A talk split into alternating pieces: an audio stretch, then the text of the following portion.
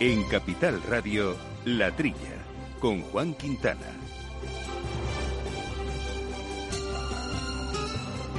Muy buenos días, gente del campo, y buenos días, amigos del campo y de sus gentes. Eh, bienvenido otra semanita más aquí a este programa de agricultura, de ganadería, de alimentación, asuntos eh, del campo y asuntos agroambientales que tanto nos gustan. Un programa que hacemos con Néstor Betancor al mando de los controles técnicos y compañero de micrófonos habitual, Jesús Moreno. Buenos días, Jesús, ¿cómo estamos? Hola, Jesús. Eh, eh, Juan, buenos días. Muy ah. bien. Bueno, pues aquí andamos. Hoy tenemos un programa un poco especial porque ya saben nuestros oyentes, lo recordamos la pasada semana, que hemos eh, tenido un interesante webinar a lo largo de esta, la semana pasada precisamente hablando de de los agricultores, de los agricultores que quieren cultivar y los nuevos retos para ello. Un interesante webinar en el que han participado, han participado agricultores, ha participado la directora de Sifito, ha participado también una eurodiputada, ha participado un especialista y compañero de este programa como es Eduardo Moyano también y han debatido muchos asuntos de interés de lo que es la incorporación de jóvenes agricultores eh, al sector. Bueno, pues vamos a tener oportunidad de escucharlo íntegro hoy aquí dentro de diez minutos eh, y poder, eh, bueno, eh, atender precisamente un, un, análisis bastante objetivo y bastante interesante que, que pudimos escuchar en ese webinar. Y también os anuncio que este próximo 2 de diciembre a la una habrá otro webinar titulado El futuro alimentario, impacto de nuevas tecnologías que moderaremos eh, desde la trilla y en el que participarán Antonio Villarroel, el director general de ANOVE, Pedro Gallardo como presidente de la Alianza de Agricultura Sostenible y Judith Martín, secretaria del Consejo Interministerial de Organismos Modificados Genéticamente. Pues este webinar también pueden verlo, podrán verlo en directo, no tiene más que entrar a la página web de Capital Radio y ahí buscarán el acceso y podrán eh, eh, conectarse. Será, recuerdo, este día 2 de diciembre eh, a la una. Y bueno, entre tanto, Jesús, otros asuntos que habrá que tratar porque, bueno, la actualidad no para y ya saben que para cualquier cuestión que quieran plantear lo hacen a través de nuestro correo electrónico en la trilla arroba capitalradio.es. Al mal tiempo, mala helada. El cambio climático lo ha cambiado todo y los riesgos son más y más imprevistos, como las lluvias, las heladas o el pedrisco. Por eso necesitas un buen seguro agrario que garantice tu tranquilidad. Y ahora es el momento de contratar tu seguro de uva de vino. Agroseguro. Trabaja sobre seguro.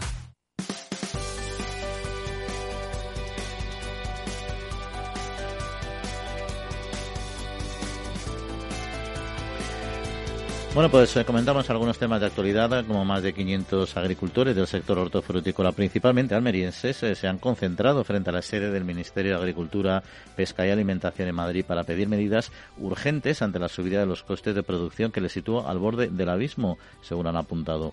Los concentrados, también llegados de otros puntos de la geografía española, como La Rioja o Aragón, han hecho sonar silbatos mientras exhibían pancartas en las que se leía que los costes de producción les ahogan y sin rentabilidad no hay futuro para las frutas y las hortalizas. Y el Parlamento Europeo ha ratificado la política agraria comunitaria para 2023-2027 tras tres años y medio de negociaciones entre las instituciones de la Unión Europea, con la pandemia y la emergencia climática de fondo, así como con una acuciante crisis global por el alza de las materias primas de sus precios. Se trata de la segunda reforma agrícola de más alcance de la Unión Europea, solo superada por la de 1992, la llamada McSherry, y entrará en vigor en 2023, como decíamos, ya que en estos momentos se aplica un reglamento transitorio de dos años y aumentará las medidas ambientales, dando eh, más responsabilidad a los gobiernos en el reparto de las salidas de campo. Y la producción europea de manzanas se situará en más de 11.600.000 toneladas, un 10% por encima de la pequeña cosecha de la última campaña y un 5% por encima de la media de los últimos cinco años, según los datos de la Dirección General de Agricultura de la Comisión Europea. Tras dos años de volúmenes de cosecha inferiores a la media y precios relativamente altos, la nueva campaña comercial podría tener precios considerados como normales. Y la producción mundial de frutos secos baja un 8% esta campaña, según el Consejo Internacional de Frutos Secos y Frutas Deshidratadas. Se situará en casi 5 millones de toneladas en grano, sin contar los pistachos con cáscara. Por otro lado, la demanda mundial se mantuvo fuerte durante la campaña comercial 2021-2020-2021, en la que se constató un récord de envíos internacionales pese a la COVID-19. Bueno, ya Jesús, vamos a entrar en un asunto que seguro que vas a tener mucho que opinar, que es el valor de las ventas en el exterior de los vinos, licores y espumosos españoles que aumentó el 12,5% en septiembre respecto al mismo mes 20 del año 2020, al situarse en 260, algo más de 260 millones de euros. Es la cantidad más alta en el noveno mes del año registrada en la serie histórica que comenzó en 2016. Vamos con buenas tendencias. No sé si quieres comentar este asunto o de cualquiera de los que hemos mencionado anteriormente, claro. Bueno, pues sí, vamos a ver esto. Hombre, el, primer eh, asunto que has comentado de, de, la protesta de los agricultores es vamos a ver. Yo yo tengo miedo a que los agricultores con, la subida tan grande que hay de, los inputs, ¿no? La, luz, el gasóleo, los fertilizantes y tal, pues digan, no, yo en vez de, antes de perder, no cultivo. ¿eh? La ruina es menor.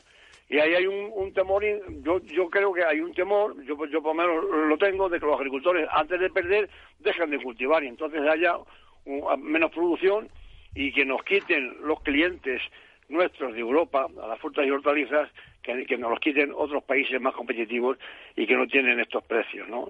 Por ahí me da, me, da un poco miedo. En cuanto a esta noticia de, del vino que, que, me has comentado, hombre, yo quiero, quiero entender que el mes de septiembre de 2021, pues las ventas han aumentado en toda Europa, ¿no? en todos los países, ¿no? En el Reino Unido un 15%, en Estados Unidos, en China en 40%, en, en Alemania, en todos los, países importadores.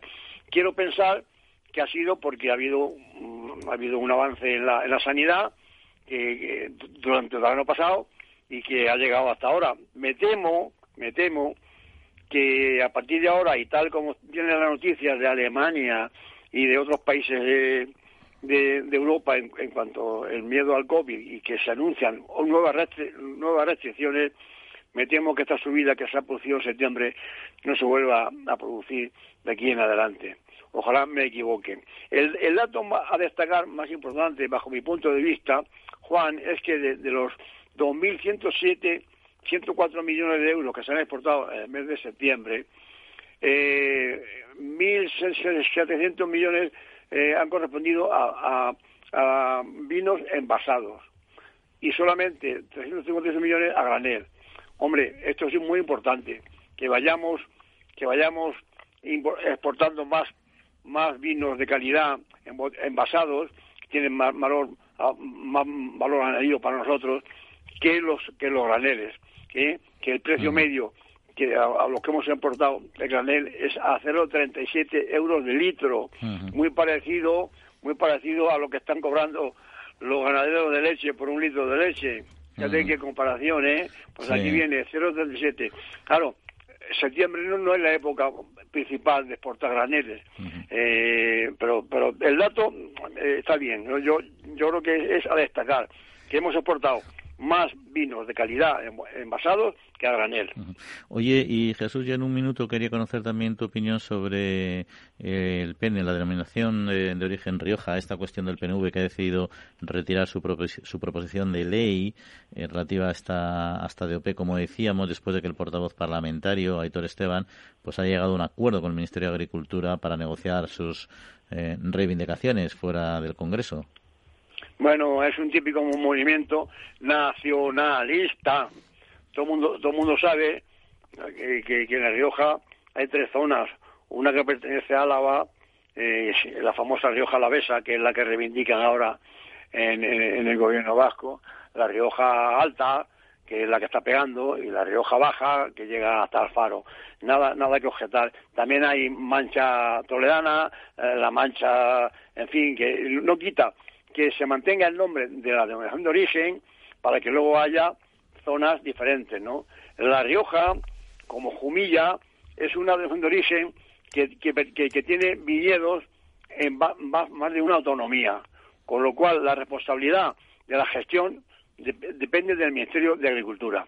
Hay viñedos en Álava, como estamos diciendo, en La Rioja, en Logroño y en, y en Navarra.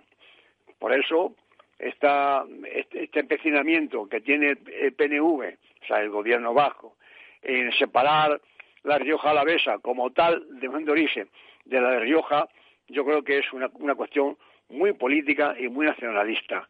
Los agricultores de la Rioja Alavesa, esta mañana he estado en contacto con algunos y me dicen que, que, que, que, que, les asusta esa deriva, que están encantados como está ahora, porque el vino, el vino que, que, lo venden envasado, que son graneles, lo venden como Rioja, lo venden como, como, vino. Eh, la Rioja también exporta vinos a graneles. Quiero decir que está más a gusto, como están ahora, que con lo que pretende el gobierno vasco. Y ahora bueno. intentan, en, el, Congreso, lo van a quitar del Congreso. Y dice, dice nuestro querido Aitor Esteban que lo va, que, que lo va a hablar en, en, petit, en petit comité con, con, con, con Plana, con, el ministro. No me fío de estas conversaciones. En, absoluto. Bueno, pues eh, nosotros, Jesús, tenemos que entrar en harina porque tenemos eh, que escuchar esta interesante tertulia que hemos tenido esta semana sobre los agricultores que quieren cultivar y el futuro de la incorporación de jóvenes agricultores al campo. Así que atentos porque ha sido muy interesante y lo vamos a escuchar en un instante. La Trilla, con Juan Quintana. En CaixaBank reforzamos día a día nuestro firme compromiso con el sector agrario. Y lo hacemos a través de nuestras cerca de 1.200 oficinas Agrobank y más de 3.000 expertos agrarios que ofrecen asesoramiento especializado a todos y cada uno de nuestros clientes. Agrobank, contigo para seguir creciendo.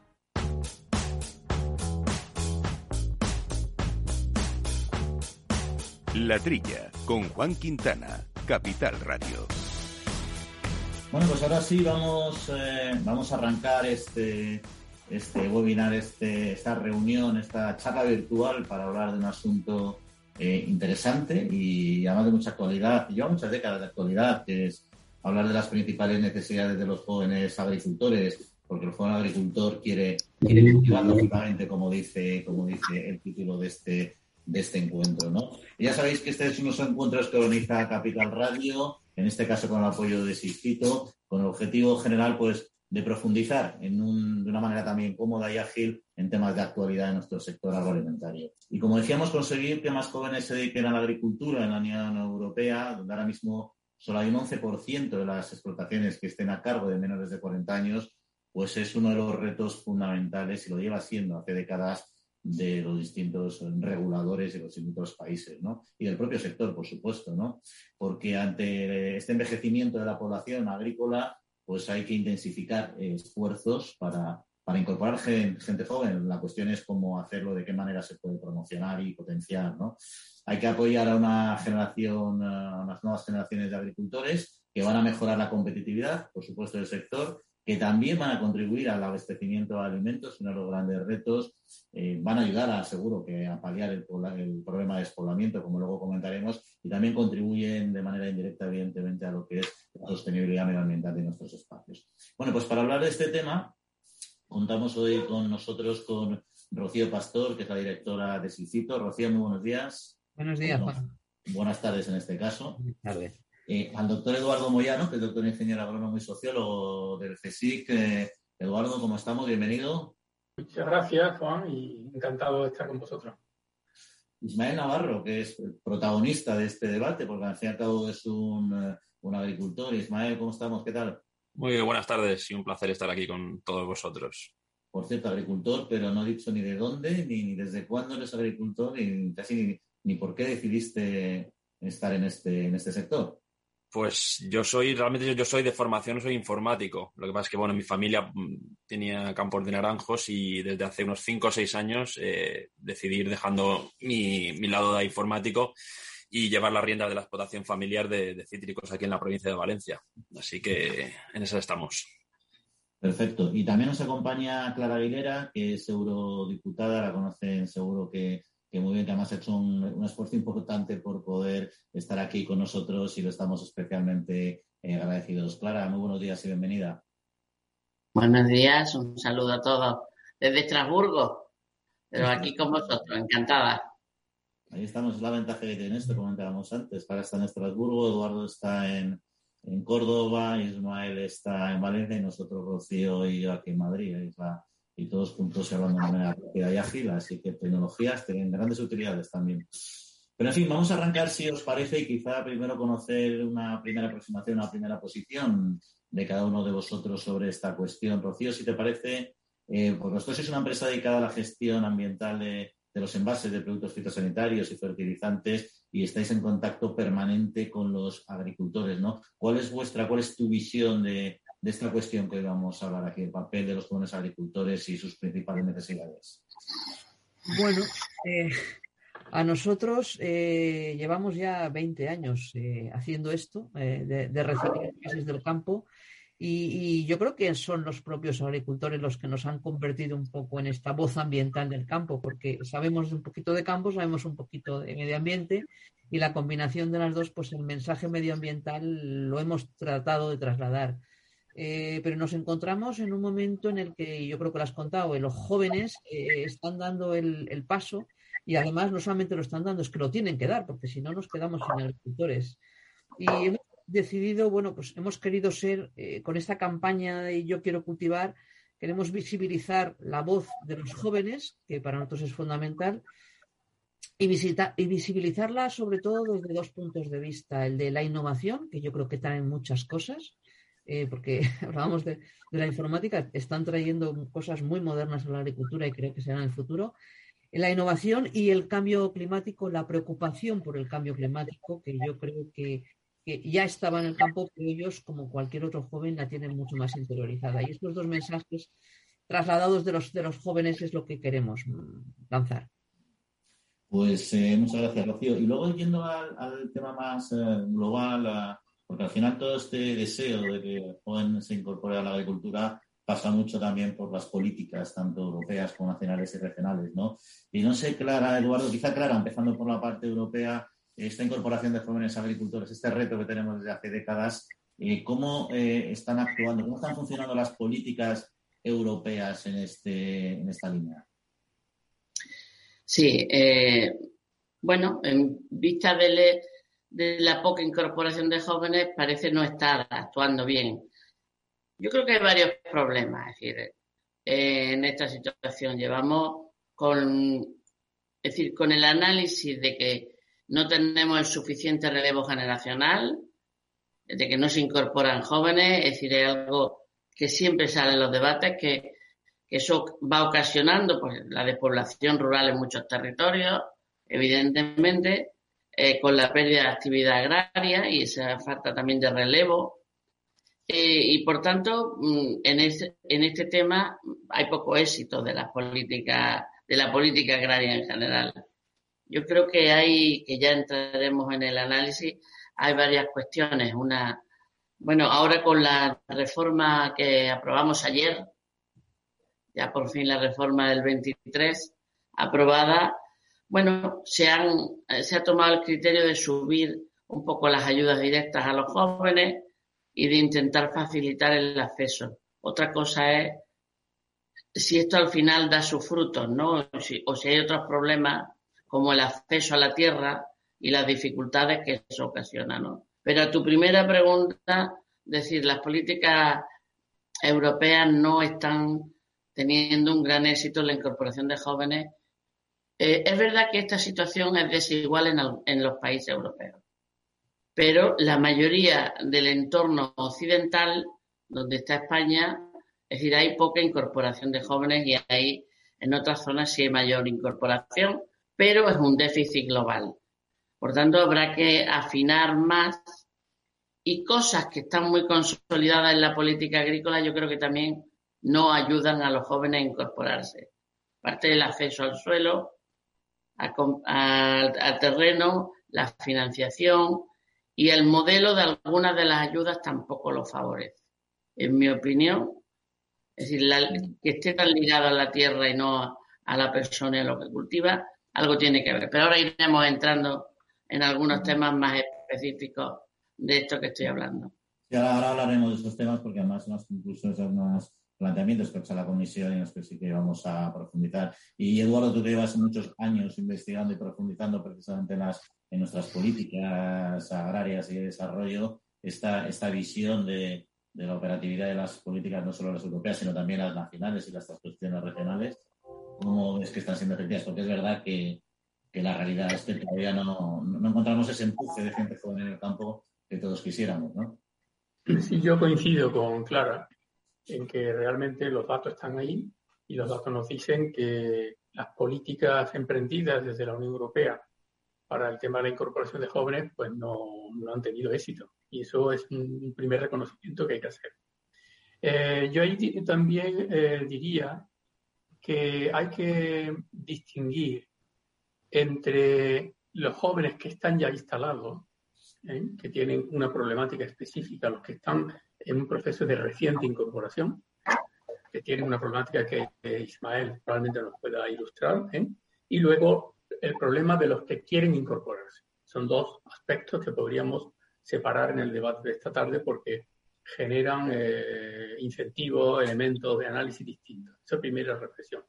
La segunda reflexión es que las políticas europeas y, las nacionales como aplicación de las políticas europeas, salvo en un caso muy concreto, que el caso francés, donde el programa de instalación de jóvenes tiene ya más de 50 años de historia, han sido políticas que se han basado sobre todo en incentivos económicos ayudas a la, instalación, complemento del pago básico para los jóvenes, y, esa, y se ha demostrado que con incentivo económico no es suficiente para la incorporación de jóvenes, porque la problemática de la incorporación de jóvenes es una problemática, llamémosle, más integral, donde se eh, intervienen elementos que tendremos que desarrollar, no solamente los económicos, sino también la propia rentabilidad del sector, eh, dimensiones educativas, jurídicas para facilitar el acceso a la tierra, hay una serie de dimensiones que van mucho más allá de la, mera eh, ayuda a la, instalación. Y yo creo que eso sería también otra cuestión importante. Y la tercera, para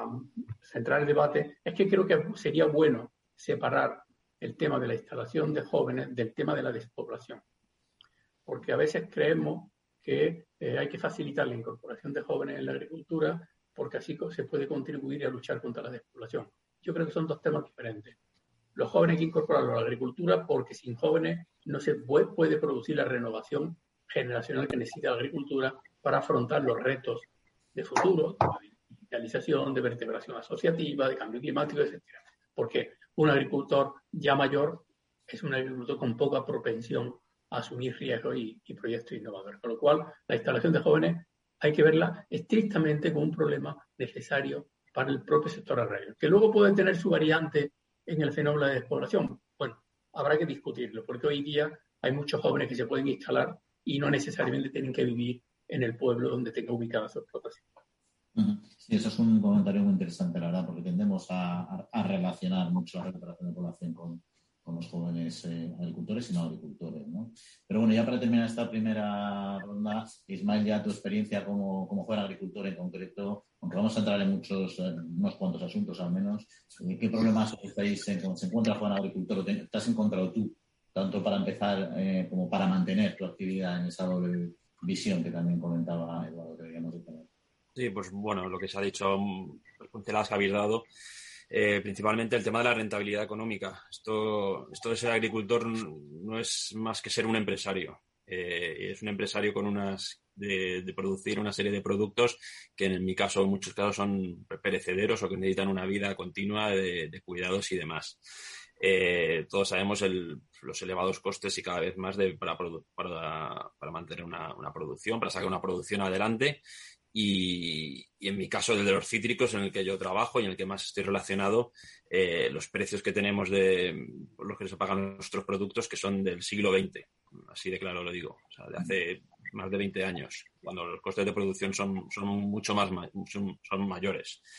Con lo cual, pues evidentemente, si no hay rentabilidad económica, eh, cualquier persona que se plantee o que se quiera estudiarlo, pues eh, haciendo números a grosso modo, no, no, hay que saber, no hay que ser doctor en economía para ver que es una, profesión poco rentable a día de hoy. Evidentemente hay, hay excepciones, hay, hay diferenciaciones y demás, pero bueno, el, panorama es, ese y el resultado es el que tenemos. La media de edad de, de, los, de las titulares de las explotaciones agrícolas, en, en la comunidad valenciana, es de, de 60 años. Con eso ya creo que se dice ya, ya todo. Entonces, pues bueno, ahora empezaremos a abordar, si queréis, más profundizar en los temas y podremos ir desgranando un poco más los, estos problemas. Pero vamos, básicamente lo que digo yo es rentabilidad. Muy bien, pues recuerdo a las personas que nos estáis siguiendo en directo que nos podéis mandar preguntas, cualquier cuestión que os surja o comentario a través de nuestro correo electrónico, nos ponéis directamente un email a la trilla arroba capitalradio.es para que lo podamos trasladar a nuestros invitados. Repito, a la trilla arroba capitalradio.es. Bueno, pues entramos ya en cuestiones concretas. Comentaba Clara precisamente estas tres necesidades que planteó la Comisión en 2015, en esta, esta, encuesta que hizo eh, a 2.000 agricultores de menos de 40 años y, se identificaron estas necesidades, el acceso a la tierra, el apoyo financiero, crédito y las dificultades para encontrar superficie, ¿no? Además de la que ha comentado Ismael, que también, por supuesto, vamos, podemos hablar de ella, ¿no?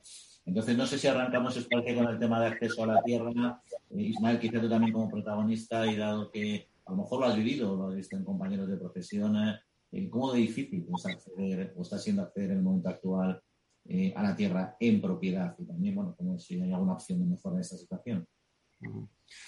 Bueno, en mi caso que yo, digamos, he heredado ya tierra ya en, puesta en producción, eh, pues bueno, pues el tema, por ejemplo, de los impuestos de sucesiones, donaciones y demás, pues eh, desde luego que no, no, ayudan, aunque cierto es que hay ciertas em, ayudas para, para esas em, donaciones, sucesiones, pero bueno, creo que no, no son suficientes. A la hora de, em, de, adquirir nuevas tierras y demás, pues eh, yo en, mi caso por aquí, por desgracia, hay muchas tierras abandonadas y toda la semana yo recibo llamadas de gente que quiere que, que si estoy interesado en, en tierra. Entonces, problemas de acceso a la tierra, pues sí, eh, existen por el tema que estoy hablando de de dificultad en el tema de las herencias, en las sucesiones, donaciones, en la falta de motivación también para que a lo mejor esa persona mayor que, que, está pensando en, vender su tierra no tenga un incentivo y quiera mantenerlo a toda costa y demás, y el, y el joven agricultor que quiera adquirirlo, pues tampoco tiene un incentivo suficiente para comprarlo. Entonces, eh, esos son los dos problemas que yo veo a, a pie de campo todos los días. Eh, ah, decir, que intervengáis libremente, Clara. Eh, no, una, me gustaría preguntarte, Ismael, eh, ¿dónde, ¿dónde tienes la tierra y qué cultivos son los que, los que tienes tú? Sí, yo cultivo cítricos, naranjas y mandarinas en, en la provincia de Valencia. En Valencia. ¿Y qué, qué, qué, qué explotación tiene? ¿Qué tamaño de explotación? Yo llevo cinco hectáreas y media difícil. Cinco hectáreas tener rentabilidad. Los números muy difícil. Digo para vivir de eso. La, la, unidad de, trabajo agraria en los cítricos es a partir del cuatro y medio, creo. Efectivamente, es muy pequeña, muy pequeña la. Sí, sí, vale, vale. No es que quería. Varía también según cultivo, varía, decir, todas esas cosas tiene que. Pero hay una cuestión que ha dicho él, es decir, otra cosa que no ayuda a la política agrícola o el sistema de ayuda es que permanezcan ayuda a personas que tienen derecho, pero que están jubilados, ligados a una tierra. La PAC no puede resolver las pensiones en nuestro país. No debería. Eso es otra puerta. Es decir, aquí hay un nivel de gente ya jubilada, que mantiene el pago de la PAC. A lo mejor la tierra se la lleva hijo y tal, o otra persona arrendada, pero el pago lo cobra esa persona. Mm, a mí eso me parece que es una distorsión. Yo entiendo el argumento que me dan las organizaciones agrarias, grandes defensoras de ese sistema, es que la pensión en España eh, es baja y que es un complemento, que es de un patrimonio que tiene, pero eso no es, no debiera ser. Porque eso, por supuesto, no solo, pero no ayuda a la incorporación de jóvenes. Ismael tiene un terreno heredado de su padre, ¿no? De, de, vamos. Bueno, por eso ha podido acceder. Si él hubiera tenido que comprar, hubiera sido muy complicado muy complicado. Es decir, al final solo pueden acceder razonablemente, con luego todas las dificultades de la explotación, los que heredan patrimonio de tierra, es decir, heredan una explotación. Un joven, un joven, perdón, una chica, un chico que quiera ir para comprar un terreno arrendar es muy, muy complicado. Muy complicado. Solo se incorporan en parte personas como Ismael que heredan y entonces ven a ver si es posible. Pero que las ayudas estén ligadas a la superficie, mantengan, mantengan eso, o que incluso los derechos históricos. Y ya, mm, como sabe Eduardo, esto ya es para meter en todos los charcos, de, especialmente de mi tierra, pero creo que eso hay que olvidarse. Pues tuvo su función, pero ahora día, hoy día es una distorsión. Tiene más connotaciones, pero desde luego a la incorporación de jóvenes no ayuda tampoco. Luego hay otras cuestiones más para ese tema, pero creo que eso es así. Y los cítricos está teniendo unas dificultades especiales, también por la situación de mercado, pero también por el modelo de explotación. En mi opinión, Ismael, en mi opinión, solo no soy agricultora, pero por lo que conozco de, la situación. Hay otro, factor hablando que, quizá está afectando esto de la propiedad, que está muy en los medios en este, estos últimos meses, y es el tema de, de los campos eh, solares, digamos, de las placas solares, que está haciendo, bueno, pues que se esté, se, esté vendiendo mucho, mucho, o eso se dice, se esté vendiendo mucha superficie agraria a esa línea de, de desarrollo, que también tiene su sentido, ¿no? Y, dificulte de alguna manera el, acceso eh, a jóvenes agricultores, entre otras personas. No sé, Eduardo, si tú con esa visión global también que tienes eh, has sido capaz, capaz de analizar realmente el impacto que puede tener esta, esta realidad. Bueno, no, realmente de datos sobre este asunto está, es todavía reciente y no hay una perspectiva temporal amplia como para sacar unas conclusiones al respecto. Yo, en el entorno en el que me muevo, el proceso este que estás comentando, Juan, no tiene todavía una relevancia significativa. Quizá a lo mejor dentro de 10 años, en función también de cómo vaya el negocio este de, los biocarburantes, o más que de los biocarburantes, de los paneles solares y de la utilización de las plantas solares en, las tierras agrícolas, veremos ver qué pasa, ¿no? Pero por ahora ten, ten, en cuenta también que ha habido un periodo de tiempo en que esto se paralizó como consecuencia de los cambios eh, legislativos que hubo en el gobierno anterior. ¿eh? Entonces, todavía yo te digo que no hay una perspectiva temporal como para sacar conclusiones. Yo lo que sí quería aprovechar la intervención mía, eh, apuntar en que estoy de acuerdo con la reflexión que hacía Clara anteriormente respecto al tema de que el, actual sistema de ayudas de la PAC no contribuye a facilitar la incorporación. Y yo también quería añadir ahí una reflexión que es la siguiente. Creo que en el proceso de incorporación de jóvenes hay que distinguir, como ha dicho Ismael, los que se incorporan en el marco de la explotación familiar, en el marco de la familia, porque heredan una tierra y ese tiene un, proceso de unas dificultades que pueden resolverse fundamentalmente desde el punto de vista jurídico, el tema sucesorio, el tema de la transmisión, y luego está la incorporación del joven que se instala en la agricultura y que no procede de una familia, sino que eh, adquiere tierra porque tenga, bien porque su familia no agrícola tiene recursos como para facilitarle a él eh, el acceso a la tierra, como el que compra cualquier otro eh, inmueble, ¿no? Y por tanto hay que distinguir esos dos aspectos, lo que se hace dentro de la familia y lo que se hace de fuera del entorno familiar. Luego también señalar que así como la agricultura es muy variada, también la instalación de los jóvenes son muy variados. No es lo mismo el joven que procede de una familia eh, propietaria del sector de aceite de oliva, de olivar, en una zona de regadío con un, olivar intensivo o superintensivo que pueden incorporarse bien de manera individual o bien en el marco de una sociedad jurídica que puede ser la sociedad familiar, donde ahí hoy se puede decir que la rentabilidad es muy alta, que el joven que se instala, como el caso de Ismael, en un sector como es el cítrico, que tiene unas dificultades serias como para rentabilizar la explotación. Lo cual yo ahí huiría de las, de las grandes, diríamos, generalizaciones. Es decir, incorporarse un joven a la agricultura es difícil. Bien, es difícil, pero depende de qué sector, depende de cuál es el entorno familiar en el que se mueve y por tanto hay ahí unas diferencias que hay que tenerlas en cuenta. También depende un poco de la propia cualificación profesional de ese joven. No es lo mismo el que emprende un proyecto profesional o una formación, llamémosle un ingeniero agrónomo o un eh, licenciado en ciencias ambientales o un biólogo, en fin, que tiene un background importante, al menos teórico de titular y de titulación, en que el que se incorpora con una formación más básica, más práctica, con dificultades para asumir todos los retos futuros de las nuevas tecnologías y estas cosas. Con lo cual yo creo que esos dos tipos de jóvenes deberían de recibir una atención también diferenciada por parte de los programas de instalación.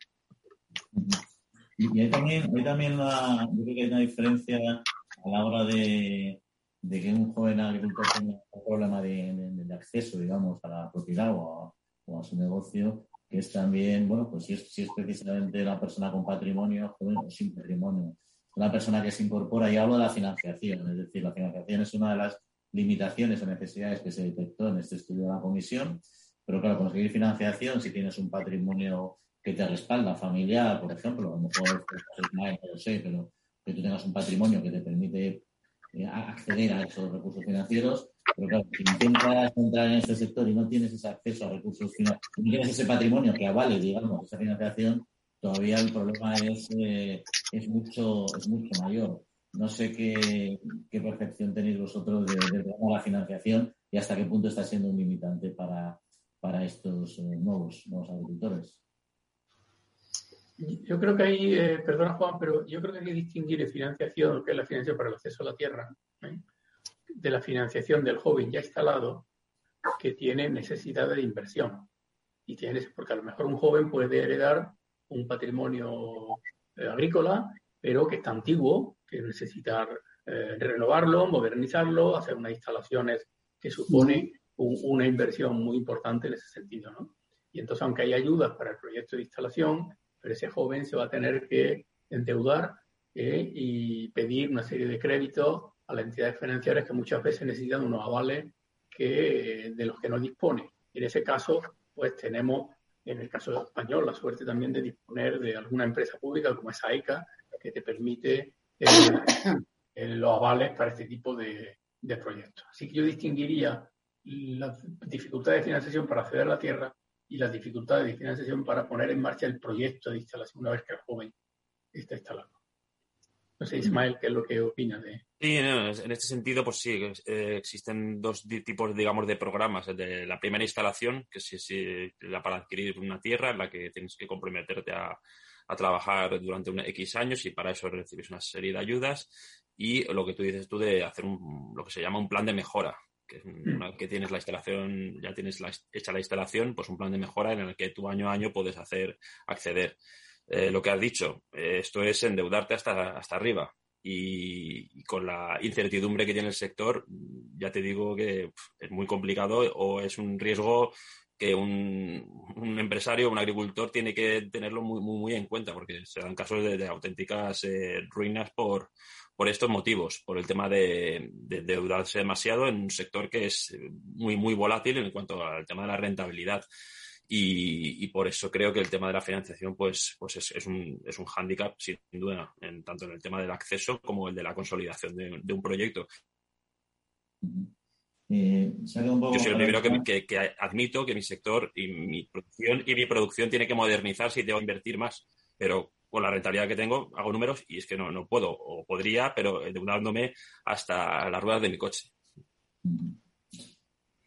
Y, y, Rocío, una pregunta que te quería trasladar también, porque hablamos de jóvenes agricultores, eh, uno intuitivamente, o sea, por, idea casi, porque son agricultores más emprendedores, más lanzados, tiene más iniciativa, pues eh, agricultores mucho mayores o muy envejecidos, pues en cambio al revés, no, ¿no? Pero con tu experiencia dentro de, lo que es la gestión, por ejemplo, de, los envases, eh, de los envases agrícolas, eh, ¿tú notas diferencia de actitud, digamos, entre estas jóvenes agricultores que se incorporan al campo y los que llevan ahí por 10, 20 años consolidados, incluso más? Pues a ver, yo te diría que la misma diferencia que entre un joven en la ciudad y el abuelo. Eh, hay una gran diferencia. Los jóvenes están mucho más concienciados con lo que es el cuidado del medio ambiente que, lo que somos nuestras generaciones. Y bueno, pues es que se está viendo en todas partes, ¿no? Los jóvenes vienen mucho más preocupados por todo esto, por cuidar su planeta, etcétera, etcétera. El campo no es distinto, son, es igual. Yo eh, creo que eh, en cuanto a esto no, no, no, habría una diferencia con respecto a otras cosas. Yo creo que todo lo que, están, lo que estáis diciendo es, es totalmente cierto. Creo que el agricultor hoy, hoy en día, los jóvenes no se pueden incorporar por una serie de circunstancias porque no tienen acceso, porque no tienen financiación, porque no tienen tal, y además nos encontramos luego con situaciones como la que habéis nombrado de, las huertas solares, que son instalaciones solares en, terrenos eh, agrícolas, que es que no nos tiene que llevar, no nos tiene que extrañar. Quiere decir, si un señor no le encuentra rentabilidad cultivándolo y sin embargo si le encuentra rentabilidad y muy fácil de la otra manera, pues al final es que va a tomar la decisión. Yo creo que es necesario que, los gobiernos y, todos eso se organicen y piensen y, piensen sobre todo qué va a pasar en un futuro. A ver si nos vamos a encontrar con todo el campo lleno de, plantas solares y, al final lo que conseguimos es odiar a esas energías renovables, que no es lo que se persigue, ¿no? No sé si... Sí, pero no está tan mal el, el enfoque es un poco distópico, pero es verdad, porque al final una agricultura que es poco rentable y estamos viendo lo que es la crisis energética que la estamos viendo ahora, que puede incentivar precisamente, es un tema hipercomplejo que no vamos a tener que abordar, ¿no?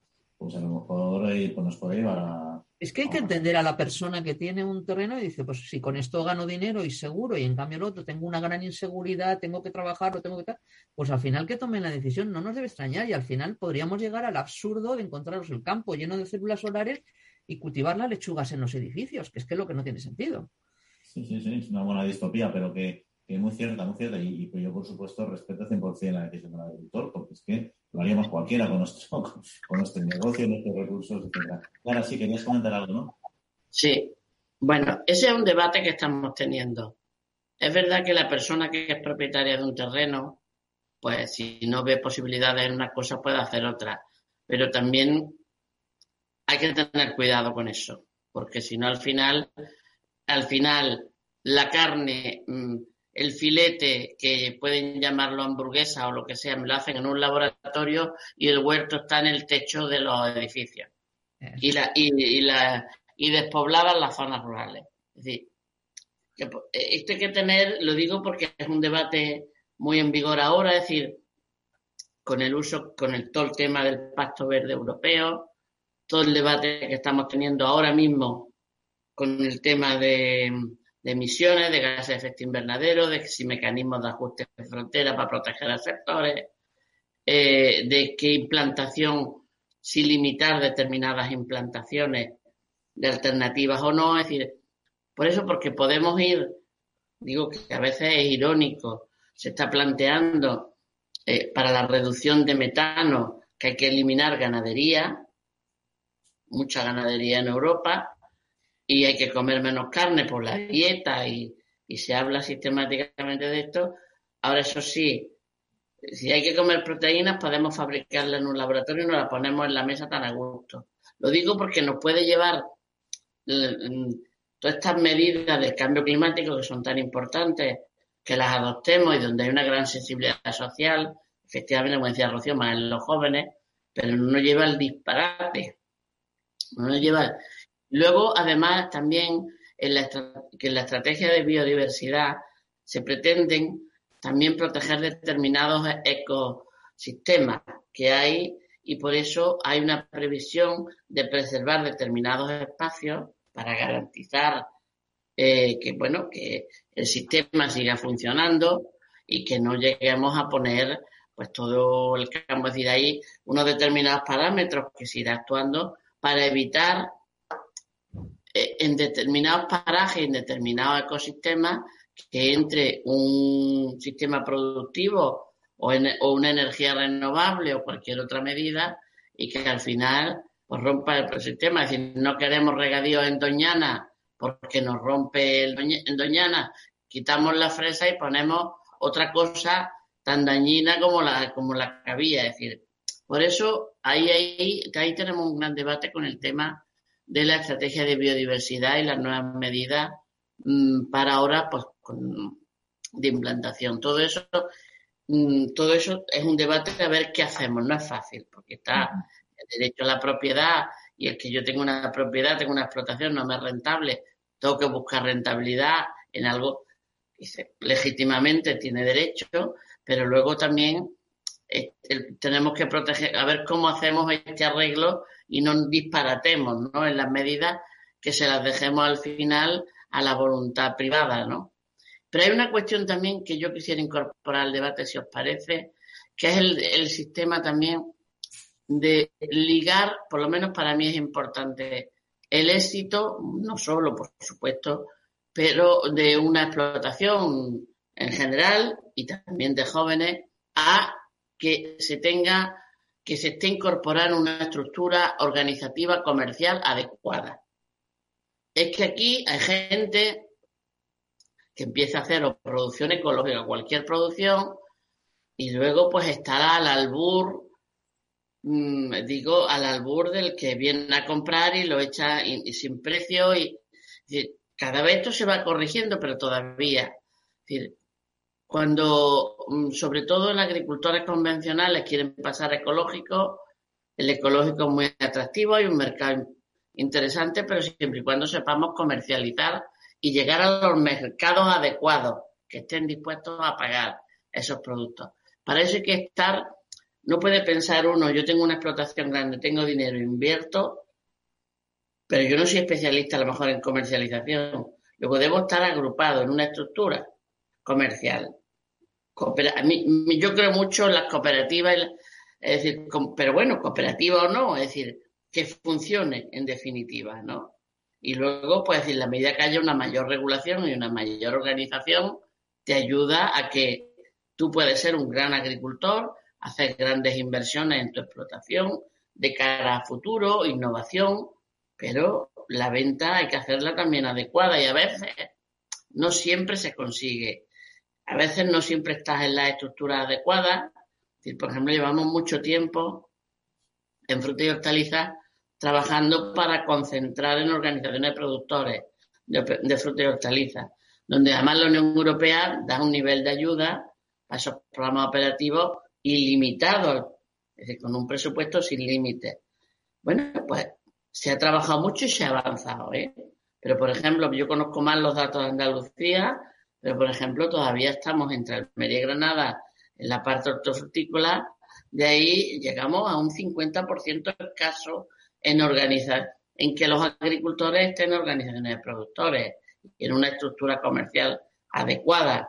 Luego pueden funcionar o no, pero lo normal es estar en una estructura comercial adecuada, porque el mercado global, es decir, con todos los parámetros que hay, tú puedes tener un producto excelente, pero, es decir, y luego la volatilidad que hay, la distorsión de la cadena alimentaria que no lo acabamos de resolver y eso que en España, bueno, pues ahora se ha hecho una nueva ley con muy buena voluntad política y yo creo que es buena, pero yo creo si esa ley fuera europea creería más en ella, porque al final el mercado es interior europeo y por tanto hay muchas producciones que se venden a Francia y otros países, ¿no?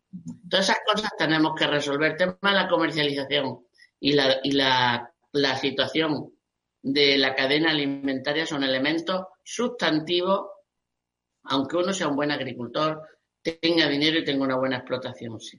Hay veces que no es tan fácil. Y luego, como bien dice Eduardo, no es lo mismo en unos sectores que en otros, en unos cultivos que en otros. Es decir, mm, porque tampoco los apoyos públicos son los mismos, también hay que decirlo. Pero bueno, la rentabilidad también va muy ligada en unos sectores más, en otros. Y yo creo que en el tema de cítricos, Ismael, hay que hacer una reconversión en Valencia importante. Es decir, yo eso también lo conozco. Desde chica ya iba a visitar a NECOP e Intercitru, hace años de esto, y mm, se ha vivido bien, pero se lleva años no viviendo nada bien los agricultores. y, alguna culpa, y alguna culpa también tienen los agricultores valencianos alguna, no digo todas, alguna, alguna. Bueno, eso es mi opinión. ¿eh? Y bueno, eso ya en lugar a otro, tanto lo que hemos mencionado, Clara, de la ley de la cadena, que es un tema también complejo e importante, como lo que mencionabas. De, los cítricos valencianos son temas complejos. nos quedan cinco minutos. Sí, vamos pues por ir cerrando, ¿no? Digo, por ir. aprovecho, mi, aprovecho mi intervención o sea, todo lo que ha comentado Clara, por supuesto, son, son unas reflexiones muy agudas. Pero yo al final lo que me quedo, o lo que quiero trasladar como mensaje, es que el tema de la incorporación de jóvenes es un tema que tiene que tener un tratamiento de Estado, de política de Estado. El, el sector en sí mismo no puede resolver este problema. porque son muchas dimensiones las que intervienen, educativas, eh, jurídicas, económicas, de acceso a la tierra, y tiene que ser una política de Estado. Incluso hay otro elemento muy importante, que es el tema cultural.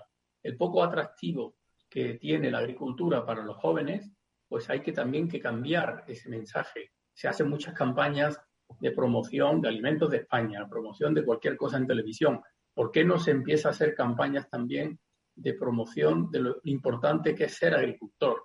Que el agricultor no es hoy un agricultor como el antiguo, eh, sometido a la inclemencia del tiempo, a un trabajo sucio, a un trabajo desagradable, sino que hoy día trabajar en la agricultura un joven puede ser tan moderno y tan digno y tan profesionalizado como dedicarse a trabajar en una empresa de informática o en un sector de la automoción. Entonces, esa imagen hay que cambiarla y por eso hay que introducirlo el tema de la incorporación de jóvenes como un tema de Estado. El incluir en el plan estratégico nacional este asunto como una línea estratégica me parece que es un paso importante. Es insuficiente si se queda solo en un asunto de incentivo económico, de ayuda a la instalación o, o el complemento del pago básico. Hay que dar un paso más. El paso más es una política de Estado donde intervengan varios ministerios implicados en este asunto. Ese sería el mensaje que yo quería trasladar, porque el sector en sí mismo no puede cargar con la responsabilidad de esta incorporación, porque además no, no tiene capacidad para, para poderlo afrontar. Muchas gracias, Eduardo. Además, es un tema que nos va a quedar por comentar, lamentablemente, pero por cuestión de tiempo, pero que es lo que habías hablado antes. Una política de Estado implica que ya muchos planes y, de distintos ministerios se puede incorporar ese tema. Por ejemplo, el despoblamiento tú lo has deslindado antes perfectamente, pero a su vez, si es una política de Estado, de alguna manera se puede beneficiar las políticas de despoblamiento, porque al final es una, es una acción multifactorial. perdona, Juan, eh, el, éxito, el éxito de la instalación de jóvenes en Francia desde hace 50 años es porque se asumió como una política de Estado. Mm. El tema de instalación de jóvenes en Francia no es solo el Ministerio de Agricultura francés el que interviene, sino es un conjunto de actuaciones procedentes de distintos ministerios. Y ese es el éxito de la política francesa de instalación. Perfecto. Pues vamos a ir, si os parece, también continuando con estas conclusiones. Eh, Ismael, si quieres tú ir ya cerrando por tu parte. Sí, como comentaba Eduardo, el tema es eh, también un cambio reputacional de, lo que es el, agricultor de ahora. Em, como he dicho, es un agricultor, es un, es un empresario y, está, hay talento, hay ganas, hay, hay mucho conocimiento, hay compromiso, hay ilusión y hay pasión. Y, también las autoridades deberían dar también mayor voz a lo, a lo, que pensamos los agricultores, porque ya te digo, el sector está preparado para, para afrontar lo que venga y echamos ganas y dedicación y, y lo que haga falta. Eh, el tema es algo de que es de, al final lo que estoy hablando, de, rentabilidad. Y yo no sé si es el, sector tendrá su culpa, las administraciones tendrán otros, pero al final aquí el que siempre paga el pato es el mismo, el agricultor, el que se arruina, el que está poniendo su trabajo de 365 días al año para, poner un producto encima de la mesa del, consumidor. Y, ya te digo, eh, yo no sé si la mejor ayuda que podrían darnos, aparte de las económicas, que evidentemente son importantes y deberían ser más, para los jóvenes más, eh, es garantizarnos una, viabilidad, una, no, que tengamos que vivir en una incertidumbre constante, que ya tenemos bastante incertidumbre trabajando con, el, con el clima, que, es, que cada vez está más cambiante y con el que jugamos también cada vez con, más, con mayor riesgo, sino también eh, tener una mayor certidumbre comercial de viabilidad y de, y de poder sacar adelante nuestro, nuestro trabajo, que al final creo que repercute todo eso en la sociedad. No es solo que un sector se hunda, sino que es un sector que creo que es eh, capital. Eh, y más en, España, que, en el que disponemos de, un, de, un, de, una, de una tierra, de unas condiciones y de, una, y de un compromiso, creo que de lo mejor de, Europa, eh, si no me equivoco. Entonces, por ello, pues que apuesten más por los jóvenes y que no nos dejen de lado porque realmente al final lo pagaremos todos. Perfecto, muchas gracias Ismael. Eh, eh, Rocío. Muy bien, pues yo estoy totalmente de acuerdo con lo que habéis dicho, con el asegurar el relevo generacional, con que es una política y debe ser una política de Estado, que tenemos que proteger la agricultura porque además la agricultura protege el medio rural y el medio rural lo, lo disfrutamos todos y por tanto yo creo que ahí habría un motivo para, para compensar a los agricultores porque están cuidando de ese medio para todos nosotros.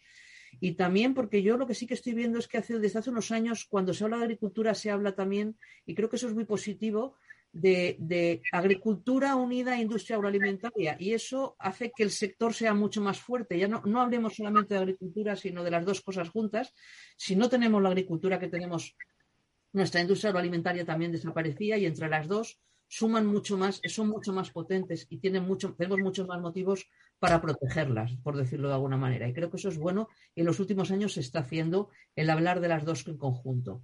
Y yo eso es un poco la, visión, creo que es absolutamente necesario hacerlo, compensarles por lo que hay y se pueden analizar muchas más cosas que, nos, que nos dan a nosotros los agricultores, a los que vivimos en las ciudades, eh, entre otras, y por ya lanzar un esto, eh, mm, cuando se habla de, de, las emisiones de CO2, etcétera, etcétera, etcétera, bueno, también los campos capturan CO2 y a lo mejor se podría compensar porque lo capturan.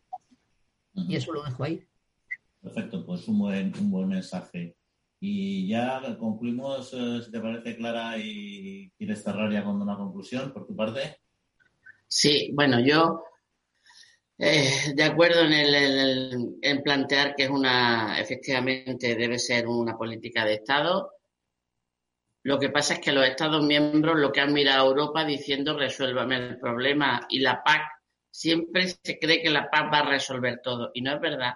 La PAC es una política es decir, en la que se mantiene renta y en la que se fomentan una serie de inversiones, pero no lo puede resolver todo. Es decir, si se tomase en serio, y lo ha dicho bien Eduardo, y se tomase como un análisis de Estado qué medidas hay que abordar, porque mucha acción política para incorporar a jóvenes tiene que ver más eh, con las competencias de un Estado, de un ministerio, de otro ministerio, incluso las comunidades autónomas y los propios ayuntamientos con su normativa. Es decir, pues plantearse esto seriamente como un problema, como un problema que si no, no vamos a tener ese relevo generacional. Se ha mirado mucho hacia la PAC, no digo yo que se olvide la PAC, la PAC está para lo que está, pero hagamos también política agrícola. Es una buena oportunidad con el plan estratégico nacional que cada Estado tiene que hacer ahora. Y yo una última cosa, si me permite, Juan, es los jóvenes son muy importantes y las mujeres en, todo esto también.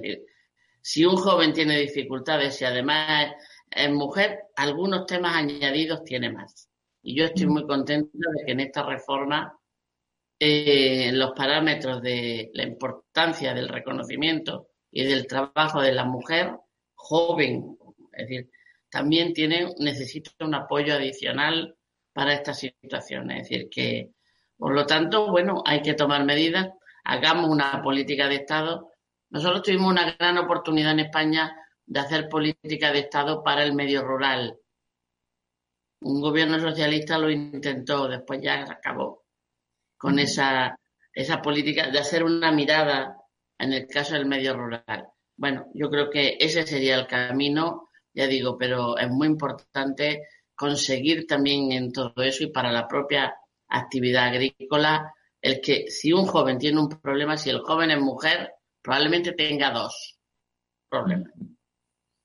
Muy bien, pues yo con esto ya, yo creo que las conclusiones han quedado bastante claras. Yo como medida central sí que me quedo con la importancia de la política de Estado para eh, contribuir a la recuperación de población joven, a la incorporación de gente joven a nuestro campo, entre otros motivos porque la PAC no es la herramienta que va a solucionar a nivel local, es una herramienta, pero no es quien va a dar la solución y de la misma manera que la política de Estado va a dar certidumbre o puede dar certidumbre a los agricultores, que es, clave para el desarrollo de su negocio.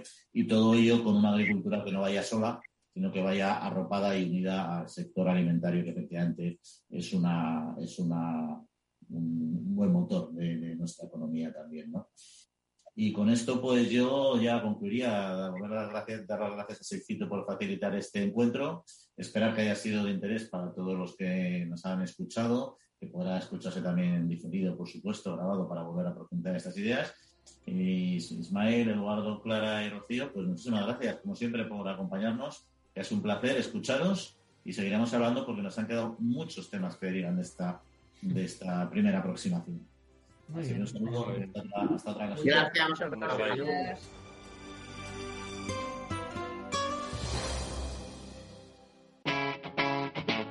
Capital Radio